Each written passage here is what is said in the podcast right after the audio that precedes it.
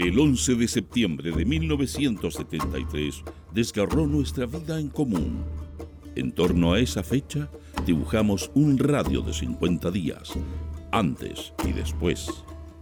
Para encontrar pistas de futuro, buscamos fragmentos de tiempo y los reunimos en el presente. Este es Proyecto 50.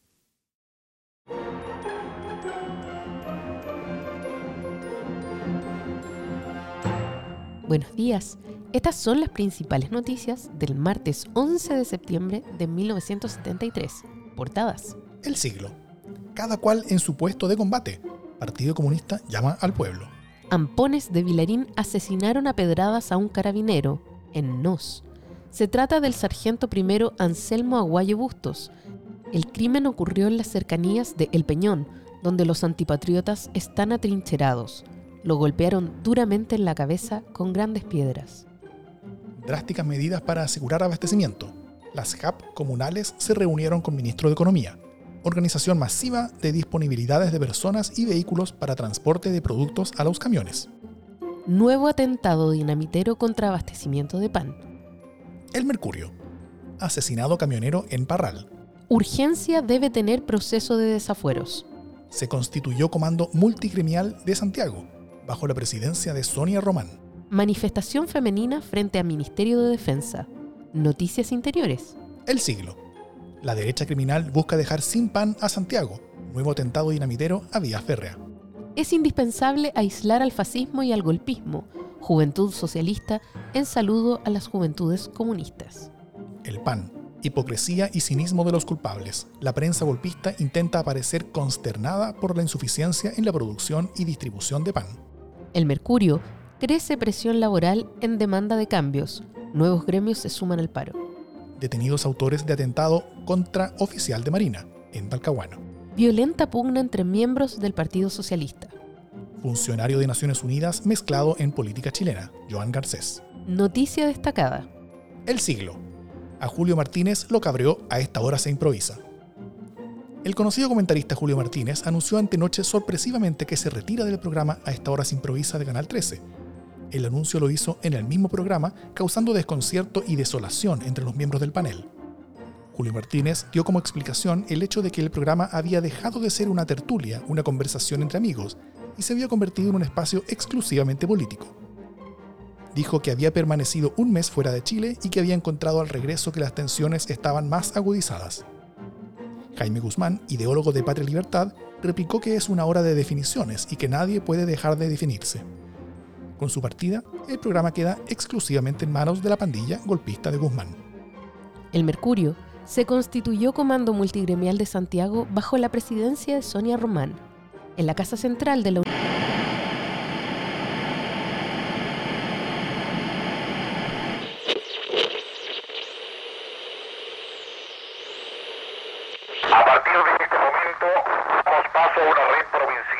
de Radiodifusión de las Fuerzas Armadas. Se invita a todas las radioemisoras libres a conectarse a esta cadena. Santiago, 11 de septiembre de 1973. Teniendo presente, primero, la gravísima crisis económica, social y moral que está destruyendo el país. Segundo, la incapacidad del gobierno para adoptar las medidas que permitan detener el proceso y desarrollo del caos. Tercero, el constante incremento de los grupos armados paramilitares, organizados y entrenados por los partidos políticos de la Unidad Popular, que llevarán al pueblo de Chile a una inevitable guerra civil, las Fuerzas Armadas y Carabineros de Chile declaran, primero, que el señor presidente de la República debe proceder a la inmediata entrega de su alto cargo a las Fuerzas Armadas y Carabineros de Chile. Segundo, que las Fuerzas Armadas y el Cuerpo de Carabineros de Chile están unidos para iniciar la histórica y responsable misión de luchar por la liberación de la patria del yugo marxista y la restauración del orden y de la institucionalidad. Tercero, los trabajadores de Chile pueden tener la seguridad que las conquistas económicas y sociales que han alcanzado hasta la fecha no sufrirán modificaciones en lo fundamental. Cuarto, la prensa, radiodifusoras y canales de televisión adictos a la unidad popular deben suspender sus actividades informativas a partir de este instante. De lo contrario, recibirán castigo aéreo y terrestre. Quinto, el pueblo de Santiago debe permanecer en sus casas a fin de evitar víctimas inocentes. Firmado Augusto Pinochet Ugarte, general de ejército, comandante en jefe del ejército. Toribio Merino Castro, almirante, comandante en jefe de la Armada. Gustavo Lee Guzmán, general del aire, comandante en jefe de la Fuerza Aérea de Chile. Y César Mendoza Durán, general, director general de Carabineros de Chile. Solo me cabe decirle a los trabajadores, yo no voy a renunciar. Colocado en un tránsito histórico, pagaré con mi vida la lealtad del pueblo. Y les digo que tengo la certeza que la semilla que entregáramos a la conciencia digna de miles y miles de chilenos no podrá ser cegada definitivamente. Tienen la fuerza, podrán avasallarnos, pero no se detienen los procesos sociales ni con el crimen ni con la fuerza. Es nuestra y la hacen los pueblos.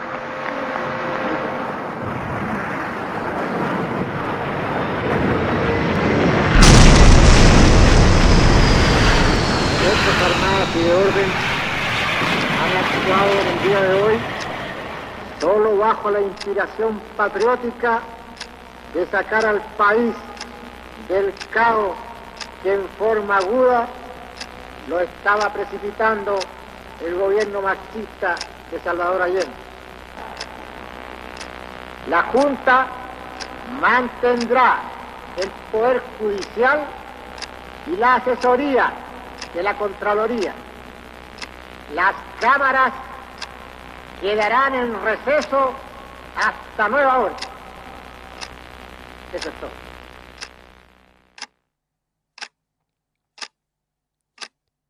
Es 11 de septiembre de 2023. Han pasado 18.262 días desde el golpe de Estado. La dictadura civil y militar encabezada por Augusto Pinochet, que puso fin al gobierno constitucional de Salvador Allende, duró 6.025 días y 6.024 noches. En ese tiempo, el Parlamento estuvo cerrado 6.012 días, los partidos políticos estuvieron proscritos casi 5.000 días y hubo 4.862 noches de toque de queda. Se destruyeron los registros electorales de más de 4 millones y medio de personas. Se hicieron dos votaciones sin padrones electorales ni garantías. La Consulta Nacional de 1978 para legitimar la dictadura y el plebiscito por la Constitución de 1980. El Estado vendió 725 empresas públicas a privados, incluyendo Entel, Lanchile, IANSA, CAP, Endesa y Soquimich. Casi dos millones de personas migraron de un sistema previsional de reparto a uno de capitalización individual tras la creación de las administradoras de fondos de pensión en 1980. A partir de la reforma de ese mismo año, la educación pública dejó de estar a cargo del Ministerio de Educación y más de dos millones de estudiantes pasaron a ser parte de la educación municipal. Con la posibilidad de traspasar recursos a entidades privadas, se duplicó el número de estudiantes en escuelas particulares subvencionadas de un 15 a un 34%. Como parte de la nueva organización política y administrativa, se crean las regiones, subdivididas en provincias y comunas. 16 comunas surgen en la periferia de Santiago para separar la ciudad de los ricos de la de los pobres. Se relocalizan cerca de 330.000 personas desde comunas como Las Condes, Providencia y Santiago hacia otras recién creadas como La Pintana, Peñarolén y San Bernardo. Al terminar la dictadura, 5 millones de personas son pobres, casi la mitad de la población. En sus más de 6.000 días, la dictadura militar y civil asesinó o hizo desaparecer a 37 periodistas y llevó a prisión política a 230. Clausuró más de 30 medios e instauró la censura previa. Se hicieron más de 160.000 allanamientos, se orquestaron tres operaciones internacionales de terrorismo de Estado. Ocho países se implicaron en la Operación Cóndor y ahora sabemos que en Chile funcionaron al menos 1.168 centros de detención, tortura y exterminio. Entre 1973 y 1990 se interpusieron 9.000 recursos de amparo en favor de víctimas políticas. Solo 24 fueron acogidos. 12.000 personas consiguieron asilo en embajadas. Más de 800 personas fueron relegadas dentro del territorio nacional y más de 200.000 personas forzadas a partir al exilio. 40.018 personas sufrieron prisión política o tortura. 3.216 personas fueron ejecutadas o desaparecidas por razones políticas. Una de cada 10 de esas personas era menor de edad.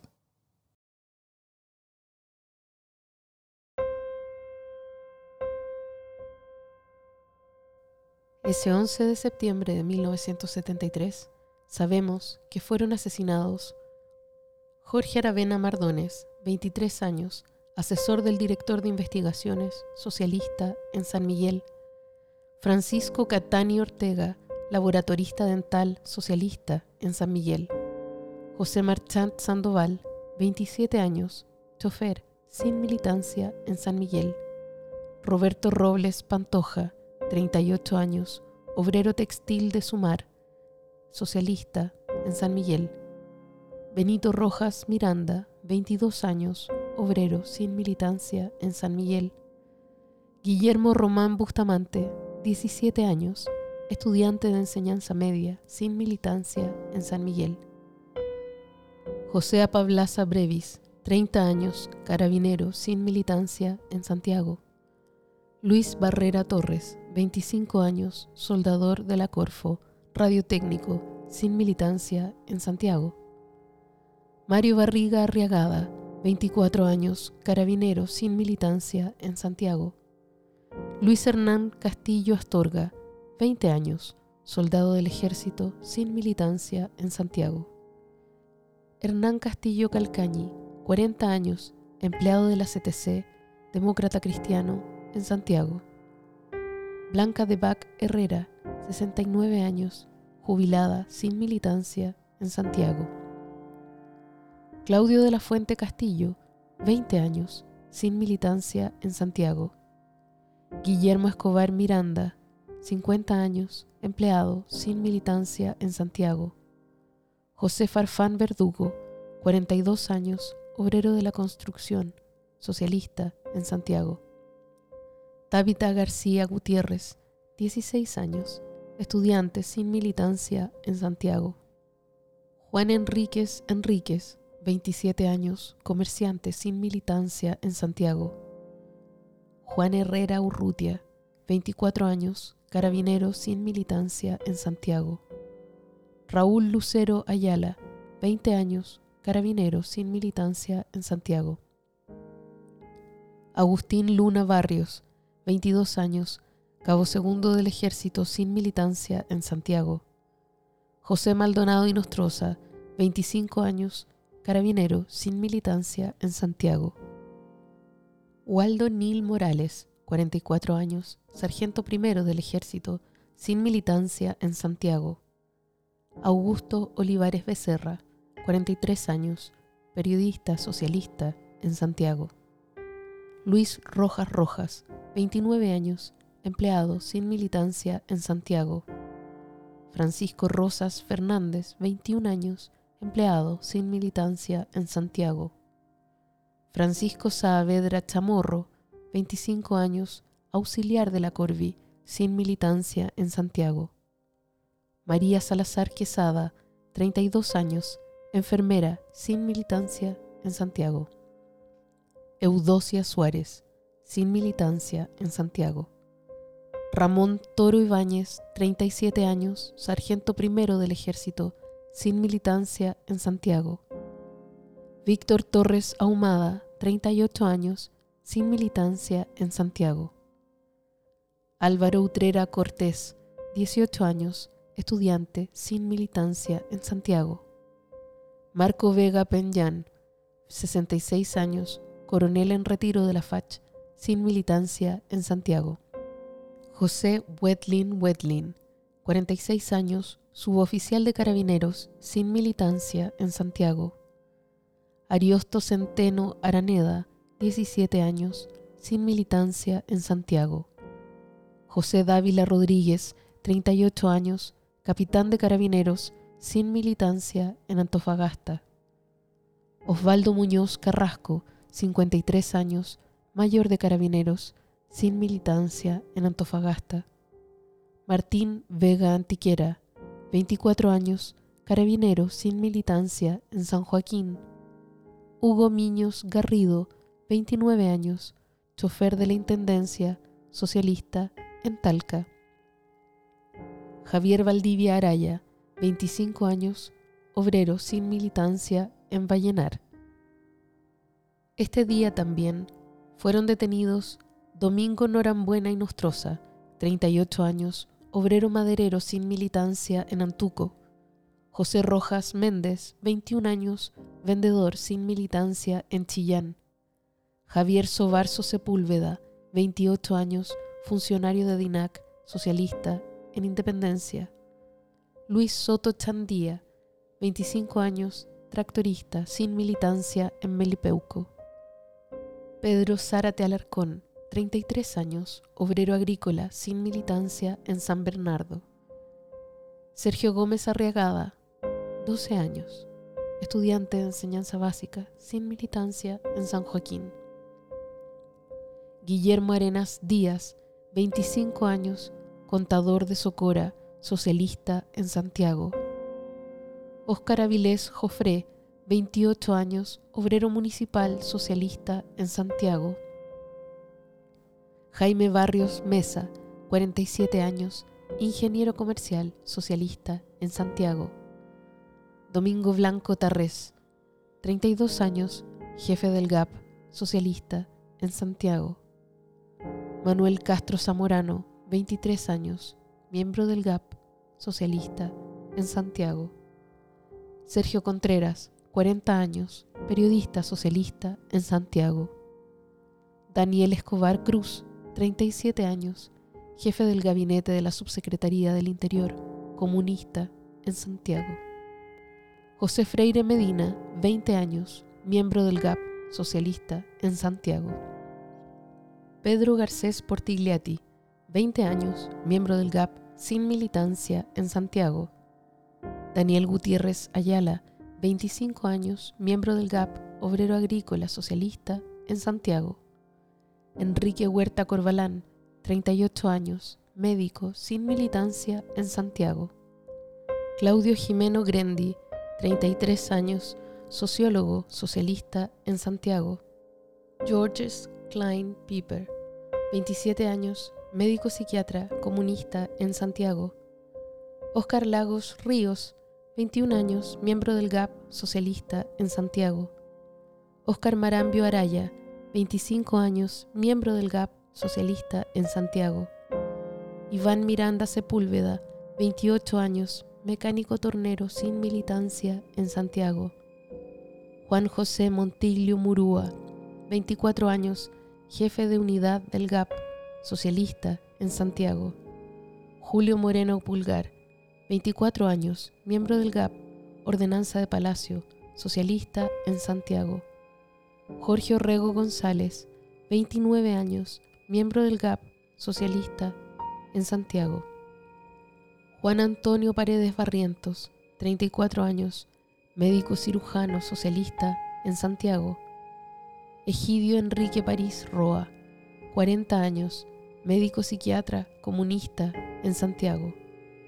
Héctor Pincheira Núñez, 28 años, médico asesor de informaciones del presidente socialista en Santiago.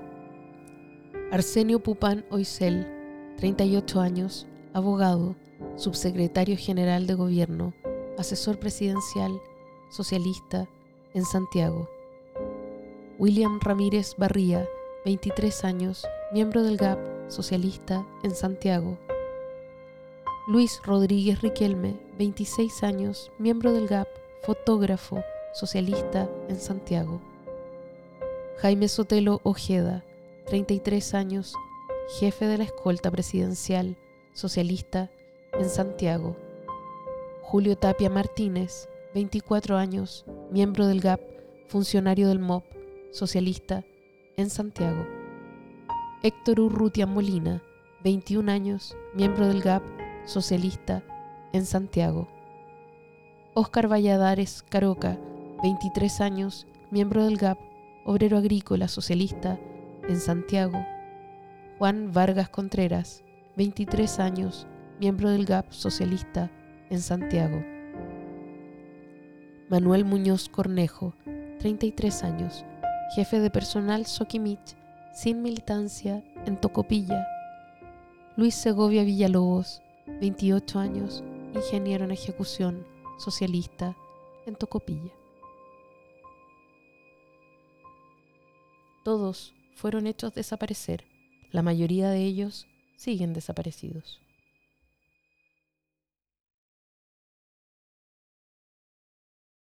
Proyecto 50 es una iniciativa de democracia en LSD, Radio Universidad de Chile, Instituto Milenio Biodemos, COES y Factor Crítico. Encuentra las fuentes y más detalles del proyecto en las notas de cada episodio.